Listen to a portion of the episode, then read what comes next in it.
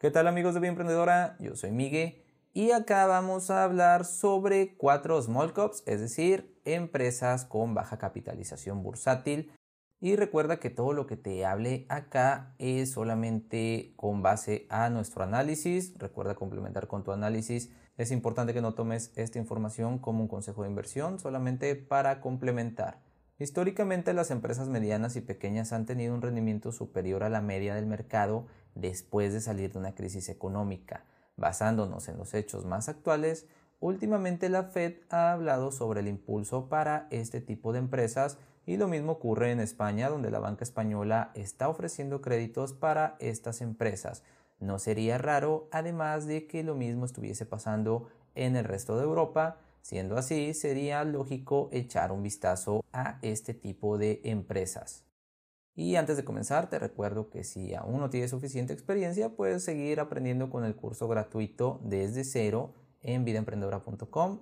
Y comenzamos con la primera que es Spartan Nash, siendo el resultado de una fusión en 2013 y renovando el CEO y terminando adquisiciones en 2018. Podemos decir que estamos frente a un nuevo y pequeño supermercado estadounidense que también ofrece bienes para los militares con apenas 717 millones de capital, tiene toda la pinta de tener un crecimiento importante en lo que resta del año.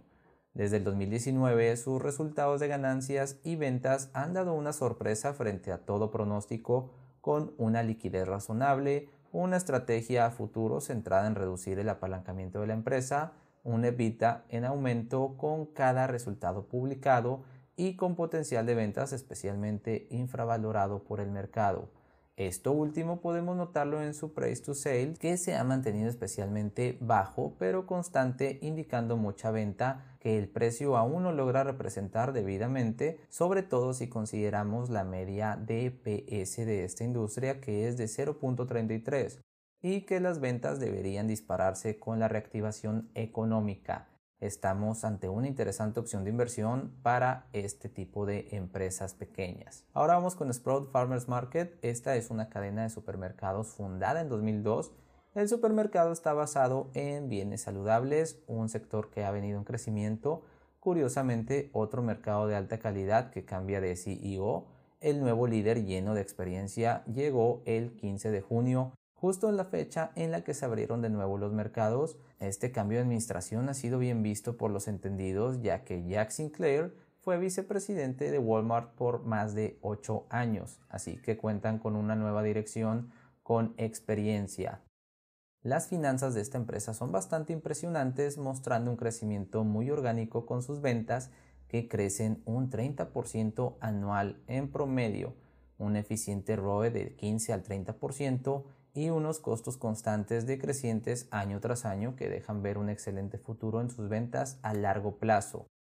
Su único pero sería quizá su alto apalancamiento al que recurren ahora mismo es del 229% de su patrimonio frente a una liquidez de 1, pero quizá no sea muy preocupante con la futura nueva gestión del CEO proveniente de Walmart, además de tomar en cuenta el momentum de la reactivación. Suena una conclusión lógica el pensar que las personas por algún tiempo dejarán de concurrir como antes a restaurantes y acostumbrarán a comer un poco más en casa, lo que beneficiaría a las retailers.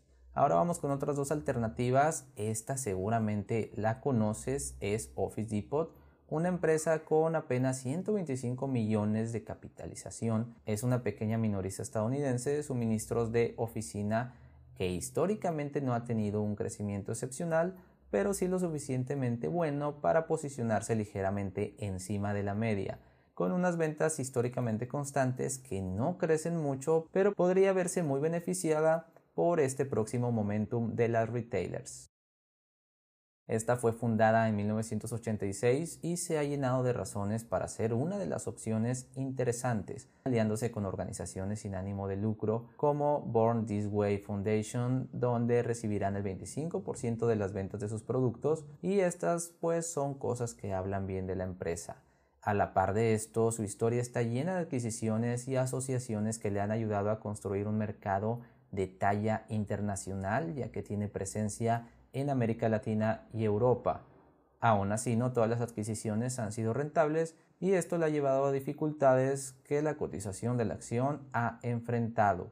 Tomemos en cuenta que en un futuro con las reaperturas tanto de oficinas, escuelas, entre otros, podría beneficiar mucho la cotización de esta empresa, así que sería muy bueno añadirla a nuestra lista de seguimiento. Y ya para finalizar, Statuto Perini, esta fue fundada en 1894, es una de las contratistas más grandes del mundo y probablemente la más grande de los Estados Unidos.